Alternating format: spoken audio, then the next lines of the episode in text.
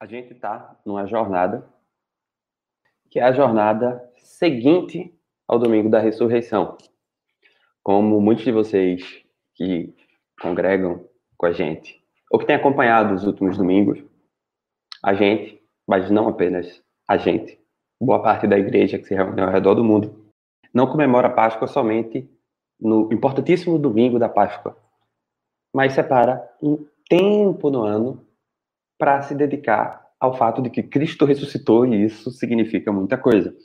Então hoje a gente está no terceiro domingo da Páscoa. Então a ideia ao longo dessas semanas tem sido, bem, o que é, que é a Páscoa? Qual é a mensagem dela e o que é que a gente vai fazer com essa mensagem? Como Débora fez domingo passado, eu vou seguir a estrutura de a gente vai ler um pedacinho dos evangelhos, depois a gente vai ler um pedaço do livro de Atos e depois uma carta. E nesse caminho, Evangelho, livro de Atos e carta, a gente vai meditar sobre o que é a ressurreição, por que, que ela importa e o que, é que ela significa para a nossa vida enquanto igreja. Eu vou fazer isso começando com uma leitura extraída do Evangelho de São Lucas, capítulo 24, dos versículos 13 a 35. É, Evangelho de Lucas, capítulo 24, dos versículos 13 a 35. Eu tenho aqui comigo a tradução Almeida, século 21. Você pode ter com você outra tradução. Se você tiver com celular, você pode ter basicamente qualquer tradução que você quiser. Mas o importante é que você ou acompanhe ou preste atenção. Esse é um dos últimos relatos escritos pelo evangelista Lucas no seu evangelho, a gente vai ver isso daqui a pouco. E na tradução que eu tenho aqui diante de mim, está escrito assim: Nesse mesmo dia, dois deles seguiam para um povoado chamado Emaús, distante de Jerusalém, 60 estádios. E iam comentando tudo o que havia acontecido. Enquanto comentavam e discutiam, o próprio Jesus se aproximou e começou a acompanhá-los. Mas os olhos deles estavam como que fechados, de modo que não o reconheceram. Então ele lhes perguntou: Do que estás falando pelo caminho? Eles então pararam tristes. E um deles, chamado Cleopas, respondeu: És tu o único visitante em Jerusalém que não soube das coisas que ali aconteceram nesses últimos dias? Ele lhes perguntou: Quais? E eles responderam: as que diziam a respeito de Jesus, o Nazareno, que foi profeta e poderoso em obras e palavras diante de Deus e de todo o povo. Como os principais sacerdotes e as nossas autoridades o entregaram para ser condenado à morte e o crucificaram. Nós esperávamos que fosse ele o que traria a redenção a Israel. Além disso, já faz três dias que essas coisas aconteceram. Também é verdade que algumas mulheres do nosso meio nos encheram de espanto pois foram de madrugada ao sepulcro dele e, não achando o corpo, voltaram, afirmando ter tido uma visão de anjos que diziam que ele está vivo. Alguns dos que estavam conosco foram ao sepulcro e confirmaram o que as mulheres haviam falado, mas não o viram. Então ele lhes disse: Ó tolos que demorais a crer no coração em tudo que os profetas disseram. Acaso Cristo não tinha de ser, de sofrer essas coisas e entrar na sua glória? E começando por Moisés e todos os profetas, explicou-lhes o que constava a seu respeito em todas as Escrituras. Quando se aproximaram do povoado para onde se dirigiam, Jesus fez como quem ia seguir adiante. Eles, porém, insistiram: Fica conosco, pois já é tarde, e o dia está terminado. Então entrou para ficar com eles. Estando com eles à mesa, Jesus pegou o pão e o abençoou, e partindo o distribuía. Então os olhos deles foram abertos e o reconheceram, e ele desapareceu diante deles. E disseram uns aos outros: Acaso o nosso coração não ardia pelo caminho quando ele nos falava e nos abria, nos abria as escrituras? E na mesma hora levantaram-se, voltaram para Jerusalém e encontraram reunidos os onze e os que estavam com eles, os quais diziam: É verdade, o Senhor ressuscitou e apareceu a Simão. Então os dois Contaram o que havia acontecido no caminho e como o reconheceram no partir do pão. Vamos orar mais uma vez? Senhor, nós estamos reunidos, espalhados, mas ainda como parte do teu corpo, como parte da tua igreja que se reúne ao longo da história, ao longo do espaço.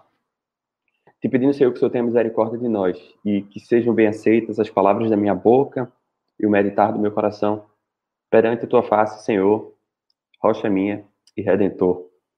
Meu, para quem já esteve no mangue algumas vezes, ou como eu gosto de falar, para quem já esteve no oitavo andar, já deve ter ouvido alguma vez eu falar assim, dada a forma como a gente escolhe os textos, e o fato de a gente seguir uma leitura em boa parte do ano, que tem a ver com trechos separados muito antes da gente existir, enquanto igreja, aquilo que nós chamamos de lecionário.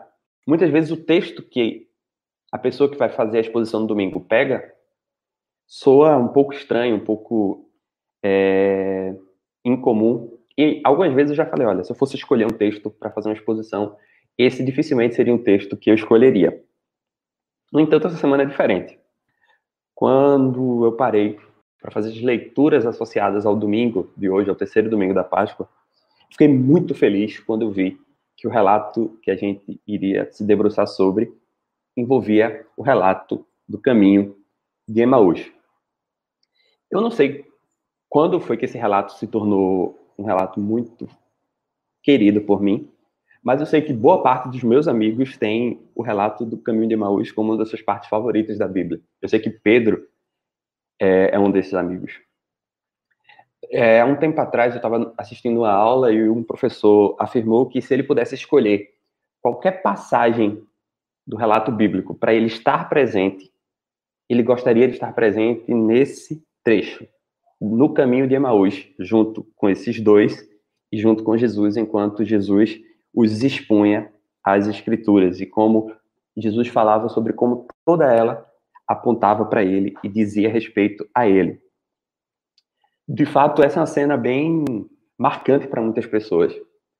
Durante a semana, eu passei um tempo pesquisando pinturas associadas a esse trecho. Não somente ao caminho, mas também a cena que a gente vai ler, vai ver com mais calma depois, que é o trecho em que Jesus parte o pão e as pessoas o reconhecem. Ao longo da história, muita, muita gente pintou essa cena. É uma cena que foi muito marcada.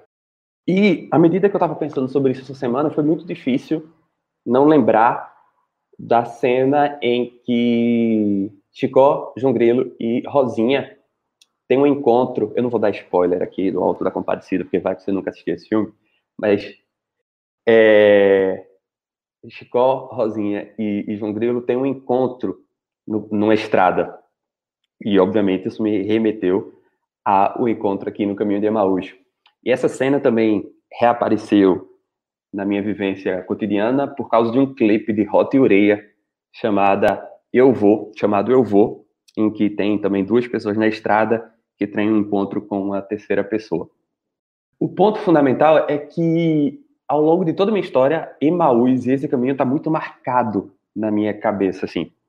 Eu acho que a memória mais antiga que eu tenho é um hino que diz: Fica conosco, nosso amado e bom Jesus, fica conosco pelo seu imenso amor, como os discípulos te pediam no caminho de Emaús, fica conosco, nosso amado e bom Jesus. De fato, nas músicas, na cultura pop, se é que dá para chamar e de pop, na, no imaginário popular, essa ideia de pessoas no caminho encontrando outra é bem marcante, né?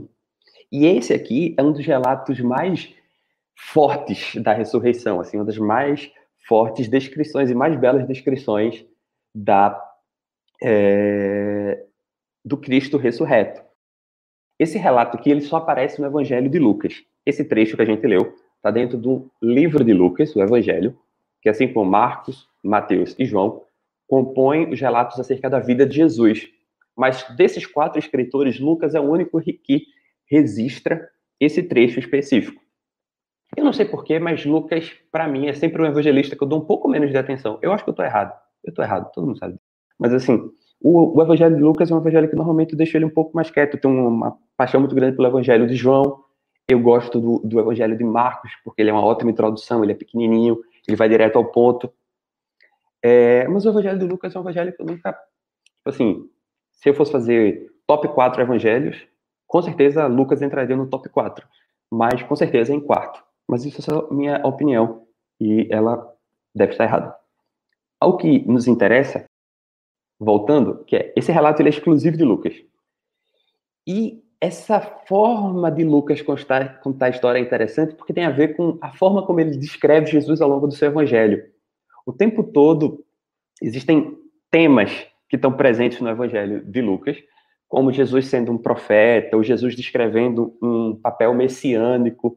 E aqui, nesses versículos que a gente leu, entre o 13 e o 35, Lucas condensa tudo isso num relato muito bonito, que começa com: naquele mesmo dia, dois deles seguiam para um povoado chamado Emaús. O mesmo dia, aqui, é o domingo da ressurreição. O mesmo dia que as mulheres tiveram um encontro com Cristo ressurreto. O mesmo dia que inaugura a nova criação. Nesse mesmo dia, duas destes discípulos estavam saindo de Jerusalém em um movimento centrífugo porque, vem, a gente comentou isso quando falou do Domingo de Ramos. Na festa de, da Páscoa, numa das festas importantes para o povo de Israel, eles vinham para Jerusalém. Tanto é que, no momento da crucificação de Jesus, tinha bastante gente em Jerusalém. Passado as comemorações da Páscoa, as pessoas agora dispersavam e voltavam para suas comunidades, para suas cidades. E aqui a gente tem dois desses voltando. E para eles não deveria ser particularmente estranho encontrar pessoas nesse caminho. Eles estão indo para um lugar chamado Emaús, cuja localização exata a gente não sabe, mas é dito que ele ficava a 60 estádios. Aí você pergunta, é um estádio grande ou um estádio pequeno? Um aflitos ou um maracanã? Na verdade, estádio é uma unidade de medida e quando a gente converte para o que a gente usa como corrente, o sistema métrico, em quilômetros isso dá mais ou menos 11 quilômetros de distância. Então, as pessoas estão saindo de Jerusalém, então, nessa estrada, e duas dessas pessoas estão andando a gente encontra, então, Jesus aparecendo para Cleopas e outra pessoa. Há uma chance muito grande da gente ter aqui Cleopas e sua esposa. Na verdade, algumas pessoas que eu conheço tratam claramente esse texto como se fosse Cleopas e sua esposa. E eu vou fazer essa adoção, vou adotar o fato que eu acho que é bastante pertinente e faz bastante sentido que a gente tenha tanto Cleopas quanto sua esposa nesse cenário, e a, e a esposa de Cleopas, possivelmente, esse Cleopas é possivelmente aquele que é marido da Maria, que é uma das mulheres que está ao pé de Jesus em João 19 e 25, uma das mulheres que acompanham Jesus até a sua crucificação. E esses dois estão se afastando de Jerusalém tristes, porque eles tinham acreditado que Jesus, filho de Maria e José, traria redenção para Israel. Eles falam isso, olha, Será que você é a única pessoa em Jerusalém, depois daquela entrada, depois daquela crucificação, que não sabe direito o que aconteceu, não sabe que entrou um homem triunfalmente em Jerusalém, as pessoas saudaram ele, cantaram Osana, chamaram ele de filho de Davi. Esse mesmo homem foi crucificado. Será que você é a única pessoa de Jerusalém que não entende direito o que aconteceu? Que os últimos dias foram bastante agitados e a gente está aqui no terceiro dia após isso, voltando, porque ele era a nossa esperança a gente esperava que ele pudesse redimir a nação de Israel, que ele pudesse restaurar a liberdade de Israel, tirar a gente das garras dos nossos opressores, mas o que aconteceu com ele foi que ele foi crucificado. E o Messias crucificado era tudo menos o que as expectativas messiânicas daquele povo alimentavam. Eles estavam tristes, eu acho interessante porque eles param tristes quando Jesus pergunta o que é que eles estão falando. Jesus pergunta o que eles estão falando, e antes de ele responder, eles param, assim, imagina eles com a mão no, nos quartos, como diria minha mãe, assim, e pensando, poxa, será que você não sabe? Existia Jesus, o Nazareno. Ele era profeta, ele era poderoso em obras, ele era poderoso em palavras diante de Deus, diante do seu povo. E sabe o que aconteceu com ele? Ele foi crucificado. A gente comentou sobre isso durante o nosso a celebração do Tríduo Pascal, de como para muita gente não fazia o menor sentido que a glorificação de Jesus viesse via sua cruz. Que a entronização, que a coroação de Jesus viesse via sua cruz. É importante que a gente aponte para um aspecto aqui. existiam expectativas acerca de Jesus. Como a gente já comentou inúmeras vezes, Jesus não aparece num vácuo histórico. Existiam anseios, existiam escrituras, existiam desejos e existiam profecias que as pessoas ficavam pensando: será que é ele? Será que é ele? Será que ele se encaixa naquilo que Zacarias falou, naquilo que Isaías falou, naquilo que nós lemos no rolo dos profetas? E as pessoas tinham a dificuldade de compreender de que aquele que era poderoso em obras e em palavras tivesse o fim de um criminoso, tivesse o fim na cruz. E é interessante que eles falam algo aqui, eles dizem assim, ó, as mulheres viram. É verdade que algumas das mulheres do nosso meio nos encheram de espanto, pois foram de madrugada e, não achando o corpo, voltaram afirmando ter visto uma visão de anjos que diziam que ele está vivo. Então não é como se esses dois discípulos não tivessem contato com o relato da ressurreição. Eles faziam parte daquela comunidade que já havia recebido o relato da ressurreição pelas vozes das mulheres e sobre isso Pedro fez uma exposição duas semanas atrás. Então, se você quiser entender um pouquinho melhor sobre os relatos primeiros da, da ressurreição, vale a pena dar uma olhada lá. Mas essas pessoas sabiam, eles já tinham ouvido falar da ressurreição, mas isso tudo ainda era muito, muito confuso, não fazia sentido para eles. O Redentor de Israel crucificado. E é como se eles contassem assim: a gente queria que ele redimisse Israel, aí ele foi crucificado. E aí a gente está no meio da história, que se a gente falasse inglês a gente diria plot twist, mas como eu aprendi no Twitter essa semana, até aí tudo bem. E aí tem uma virada na história. Ou então alguém diria, não, e detalhe, e aí a história teria uma virada de chave. Jesus começa a explicar como as escrituras, e aqui é, é um termo referido ao primeiro testamento, ao Antigo Testamento, aos livros históricos, aos livros dos profetas, ao Pentateuco. Ele começa a relatar como toda a narrativa presente no Primeiro Testamento, no Antigo Testamento, dizia respeito a ele, e aí é como se tivesse uma é como se tivesse, não, mas tem uma mudança de chave. Não é como os discípulos Cleopas e sua esposa dissessem: "A gente esperava que ele fosse o redentor de Israel, então crucificaram ele". Mas como alguém disse, é Jesus dizendo para ele, para eles: "E eles me crucificaram e foi assim que eu redimi Israel". Não foi como se a crucificação fosse o fim da história inesperado, mas foi pela crucificação que eu redimi a história. É extremamente interessante porque, pensa nisso. Você está na estrada com Jesus contando para você sobre como desenrolar do Antigo Testamento dizia a respeito a ele. Eu entendo porque as pessoas queriam estar aqui. Todos nós, ou boa parte de nós, deve ter uma ou outra pessoa que você gosta de ouvir expondo as palavras, a, a, a Bíblia, a palavra. Alguns de nós ficam particularmente encantados. Eu estou lendo um livro atualmente sobre a Bíblia. É, eu vou comentar sobre o autor daqui a pouco. E eu fico apaixonado pelo texto bíblico, pela forma como o autor desse livro descreve o relato bíblico. Agora imagina Jesus fazendo a exposição disso. Eu imagino que a gente só poderia ficar com o coração aquecido, assim como ficou coração, ficaram aquecidos os corações desses dois discípulos.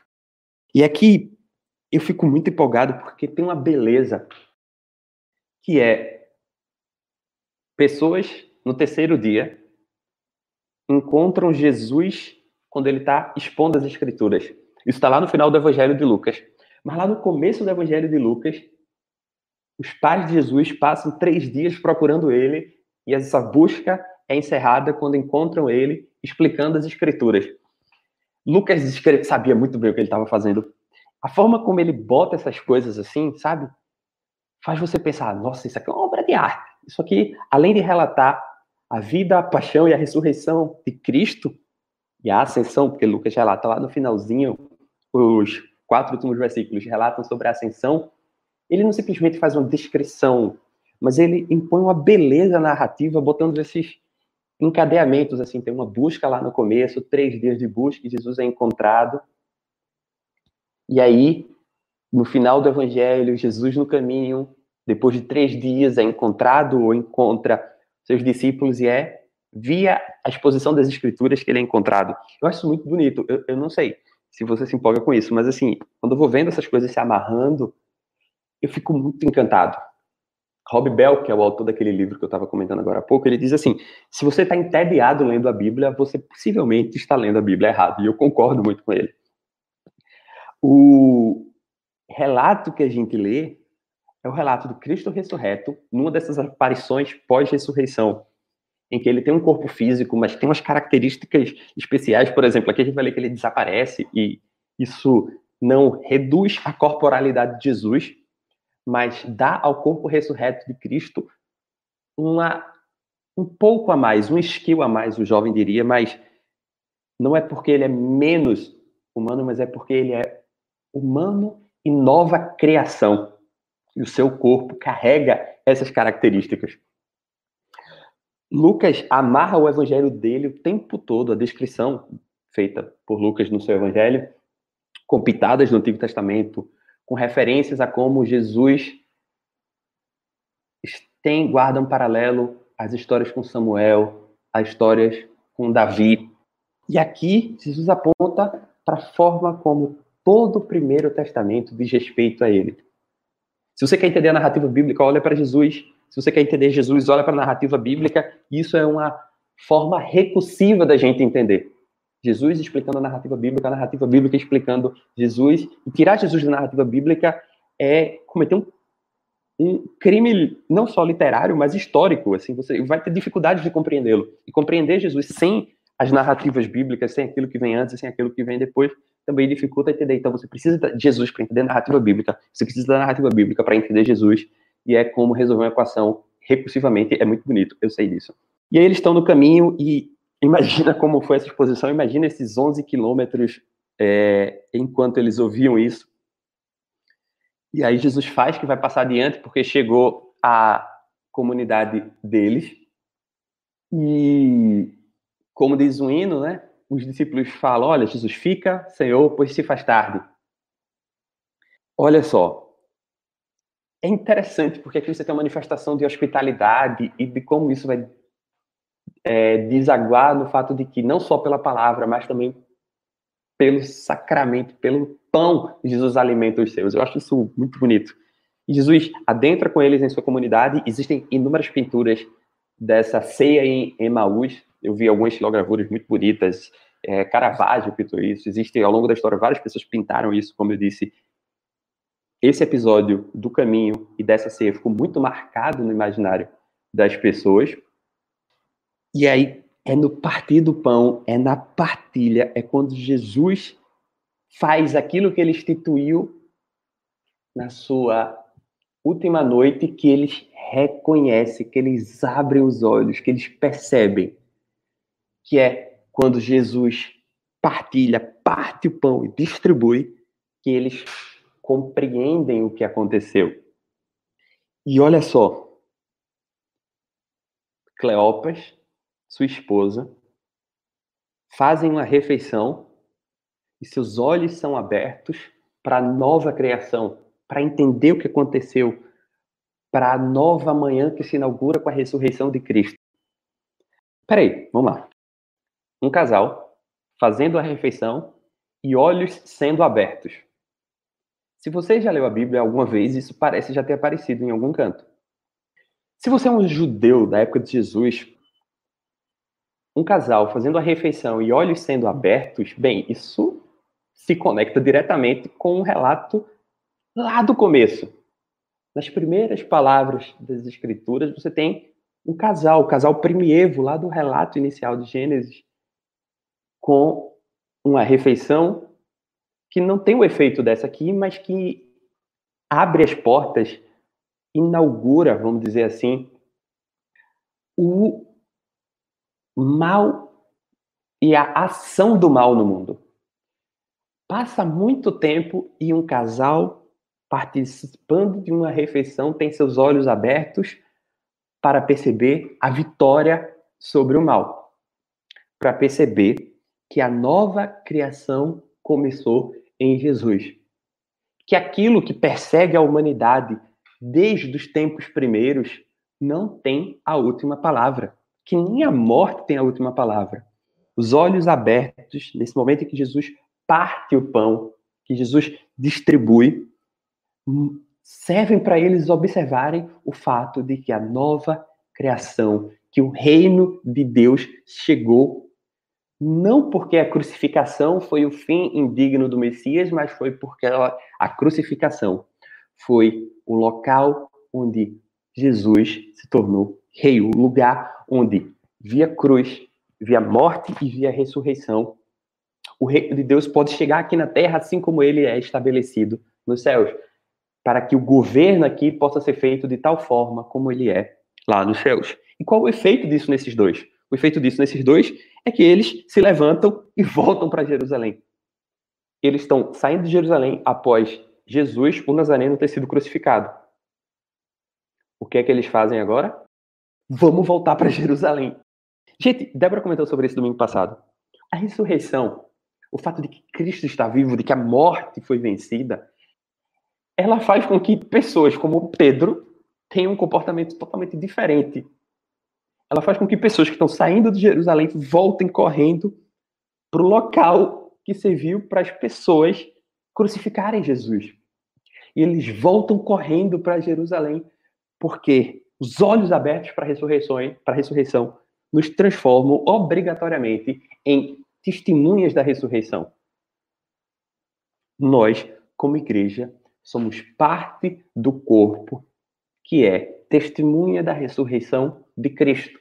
Testemunhamos o fato de que a nova criação começou naquele domingo maravilhoso. Testemunhamos o fato de que nós já ouvimos os sinais. E aí é interessante porque a gente está lendo aqui o Evangelho de Lucas, mas Lucas não escreveu só isso. Lucas tem Lucas volume 2, que é Atos. O livro de Atos foi escrito pelo mesmo Lucas. E se você quer compreender a, a obra de Lucas, você tem que juntar esses dois, entender Lucas e Atos como uma grande obra, como um primeiro volume e segundo volume.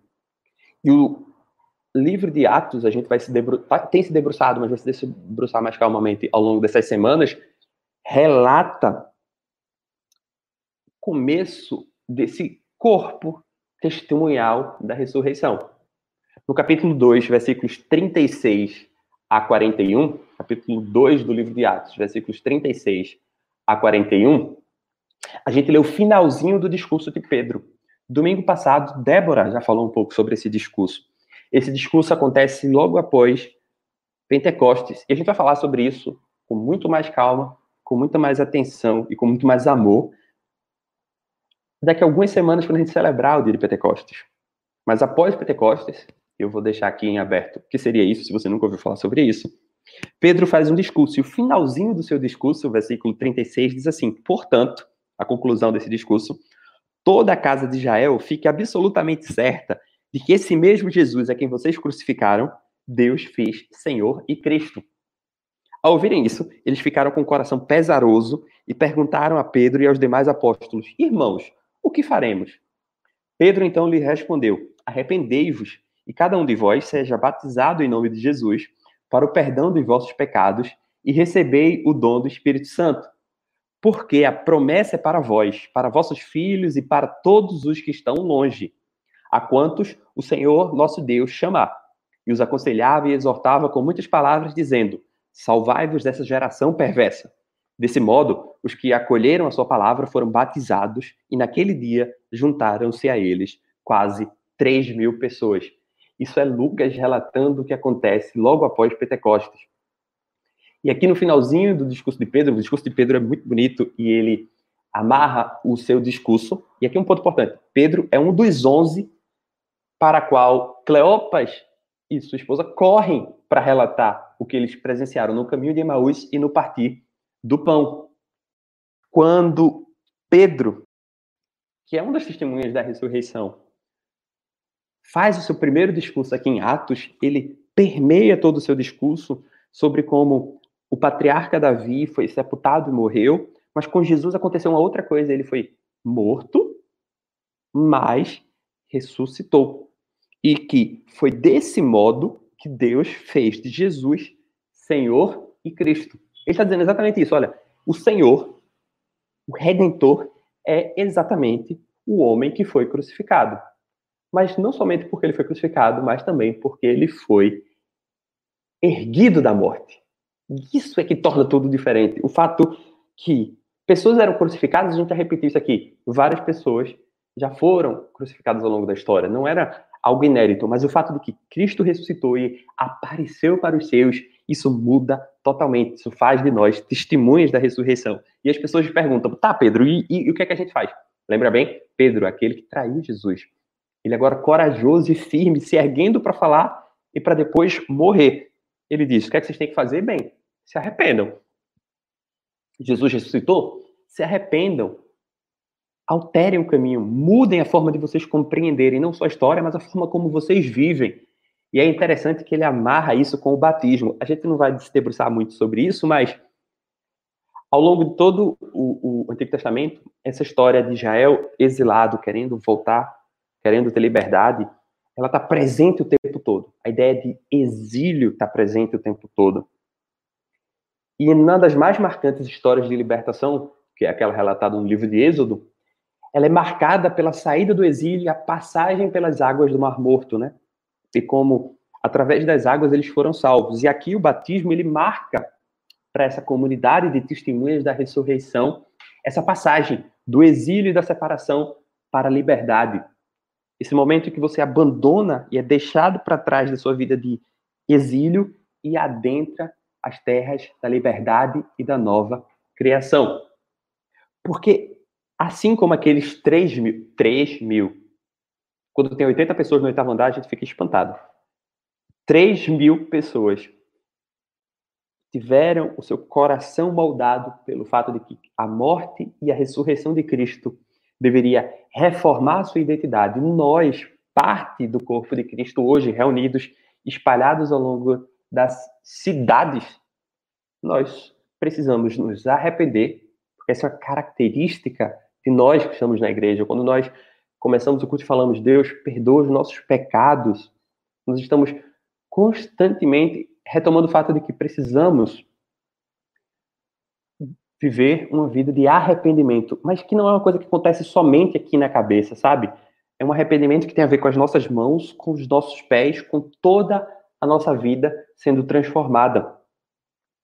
Vida transformada nos leva à terceira leitura que eu quero fazer com vocês hoje. Uma leitura retirada do texto da carta de Pedro. Pedro, que é um dos onze, que foi re, que ouviu o relato daqueles dois, Pedro que fez esse discurso é, em no começo do livro de Atos, Pedro escreve uma carta muito tempo depois, ou algum tempo depois, para ser mais exato, e nessa carta ele fala sobre o que é que significa essa vida moldada e transformada pelo fato de que Cristo ressuscitou e agora a nova criação foi inaugurada. 1 Pedro, capítulo 17, versículos. 1 Pedro, capítulo 1, versículos 17 a 23. E andai com temor durante o tempo da vossa peregrinação. Eu gosto muito desse termo, peregrinação. E andai com temor durante o tempo da vossa peregrinação. Se chamais de Pai aquele que julga segundo as obras de cada um, sem discriminação de pessoas, sabendo que não foi com coisas perecíveis como prata ou ouro que fostes resgatado da vossa maneira fútil de viver, recebida por tradição dos vossos pais, mas vocês foram resgatados pelo precioso sangue, como de um cordeiro, sem defeitos e sem mancha, o sangue de Cristo, conhecido já antes da fundação do mundo, mas manifestado no fim dos tempos em vosso favor. Por intermédio deles, credes em Deus, que o ressuscitou dentre os mortos e lhe deu glória, de modo que a vossa fé e esperança estejam em Deus. Assim, já que tendes a vossa vida purificada pela obediência à verdade, que leva ao amor fraternal, não fingido, amai uns aos outros de todo o coração. Fostes regenerados não de semente perecível, mas imperecível, pela palavra de Deus que vive e permanece. Isso é Pedro. O frouxo Pedro, lá da cena da crucificação. O corajoso Pedro testemunha da ressurreição no seu discurso em Atos, chamando as pessoas ao arrependimento. Esse é Pedro escrevendo para uma comunidade e lembrando a eles sobre o tempo da vossa peregrinação. o tempo da vossa jornada, o tempo do vosso caminho. Como eu gosto da descrição da vida cristã como um caminho, como uma jornada, como uma peregrinação. Nós somos o povo do caminho. Como Stanley Halmers fala em Resident Aliens, o cristianismo é uma aventura, a vida cristã é uma aventura. Explicitamente citando Stanley Halmers, ele diz: nos tornamos parte de uma jornada que começou muito antes da gente chegar aqui e que deve continuar muito depois de partirmos daqui. A gente repete isso com bastante frequência nas reuniões do oitavo andar. Nós, enquanto Mangue, somos parte de um corpo muito maior. Nós somos parte da Igreja Santa. Nós somos parte dessa jornada que começou antes de nós, que vai continuar depois de nós e que se reúne ao longo do tempo e da história. E que por causa da ressurreição, juntos, a gente pode testemunhar o fato de que em Cristo as coisas começaram a ser renovadas. Por causa da ressurreição de Cristo, a nossa fé e a nossa esperança estão em Deus. E é difícil ter fé, é difícil ter esperança. Às vezes eu coloco isso em locais inadequados, às vezes eu olho para a ciência como fonte de esperança para mim. Isso é um ídolo, algo fadado a ruir, algo fadado a cair. Eu olho para a tecnologia e coloco minha esperança lá, está fadado a cair também. Porque a minha fé e a minha esperança deve estar naquele que fez de Cristo ressuscitado o Senhor. E como efeito dessa minha fé e dessa esperança, Pedro diz: por causa disso, por causa disso, a caminhada de vocês, a jornada de vocês deve ser marcada pelo amor fraternal não fingido. Se fosse só amor fraternal, a gente conseguia fingir, né? Mas, mas é amor fraternal não fingido. E remetendo as palavras instituídas por Cristo lá na sua última ceia, seu mandamento, ele diz: vocês devem amar uns aos outros de todo o coração.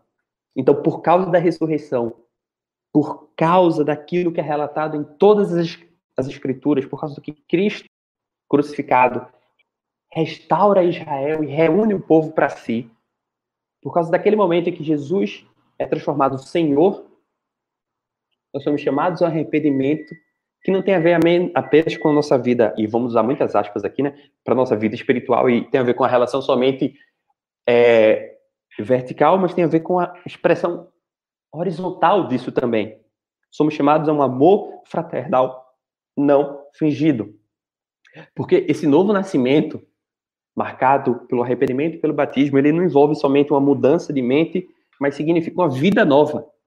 Ações novas, ações marcadas pelo amor fraternal não fingido. A vida daqueles dois no caminho de Emaús foi transformada por causa da ressurreição. A vida daqueles três mil que responderam aos, ao discurso de Pedro foram transformadas pela, restauração, pela ressurreição. E Pedro escreve a sua carta dizendo: por causa do fato de que Cristo ressuscitou Jesus dentre os mortos, a vida de vocês deve ser transformada. No meio dessa jornada, dessa peregrinação, desse caminho, nós temos, assim como Emaús, a certeza de que Cristo ressurreto nos acompanha em meio à nossa dor, em meio ao nosso medo, em meio à nossa incerteza, em meio à nossa dificuldade de interpretar as Escrituras, de entender o que é está sendo falado ali. Cristo nos acompanha. E nós podemos contar com Ele, nós podemos clamar a Ele para que Ele nos ilumine, para que a nossa mente possa ser iluminada por Ele, para que a gente compreenda Suas Escrituras. Através da sua palavra ele nos alimenta, através do seu pão ele nos alimenta. A gente sente falta disso porque a gente está espalhado, como alguém disse, os tendões do corpo de Cristo estão esticados nesse momento, de certa forma. Mas é preciso que a gente reconheça constantemente que o Cristo, que foi crucificado, é o Senhor do universo, nos atraiu por causa da sua ressurreição, para que sejamos testemunhas dela. E que, assim como ele contou, e a gente fala muito isso, existe uma grande história do universo. Não existe uma história aleatória, o universo não está aí por acaso. Nós cremos que existe uma história andando dentro do universo, como alguém gosta de falar, um drama acontecendo. Vários atos da história do universo estão aí expostos. E Cristo, sua morte sua ressurreição é o clímax, é o ponto alto e redefine tudo. E para a gente não basta a gente saber que existe uma história do universo e sentar na cadeira de espectadores e fazer como a gente tem feito nessas dias de quarentena, ou boa parte de nós tem feito, maratonar essa história, como se ela não tivesse nada a ver com a gente. Sendo essa uma história, sendo esse um drama, é preciso que a gente assuma um papel dentro dessa história, que a gente participe como agentes ativos dessa história, dessa história que é testemunhar da ressurreição, testemunhar o fato de que a nossa fé e a nossa esperança estão em Cristo. Por causa disso, nossas mãos, nossos pés, nossa vida, nossa mente devem ser moldadas por um amor fraternal não fingido. Arrependidos, conscientes de que somos parte dessa família de Cristo, a gente vai seguir, vivendo hoje, vivendo amanhã, vivendo até que ele retorne. Ansiosos para a gente se encontrar no oitavo andar, ansiosos mais ainda para desfrutar do partir do pão com Cristo, quando sua nova criação for plenamente instaurada e os céus e a terra se unirem. E, enquanto isso, a gente vai vivendo, orando junto, partilhando da vida junto e tentando amar uns aos outros de forma fraternal e de forma não fingida. Eu quero orar com vocês. Deus, Senhor, Criador e sustentador do universo, nós te agradecemos pela oportunidade de, em comunidade, nos reunirmos em torno da tua palavra. Ansiamos, Senhor, por desfrutar do teu pão distribuído por ti. E temos desfrutado dele aqui, Pai, mas ansiamos pelo encontro contigo em teu reino plenamente instaurado. Te pedimos, Senhor, que você tenha misericórdia pelo fato de que nós somos pecadores, mas te agradecemos pelo fato de o Senhor nos aceitar em sua comunidade. Te pedimos, Senhor, que o Senhor molde a nossa vida e o nosso caráter e nos guie a agir de modo fraterno, não fingido. Tem misericórdia, permanece conosco. Essa é a oração que fazemos no nome santo do teu Filho Jesus, que é um só Deus contigo e com o Espírito Santo. Amém.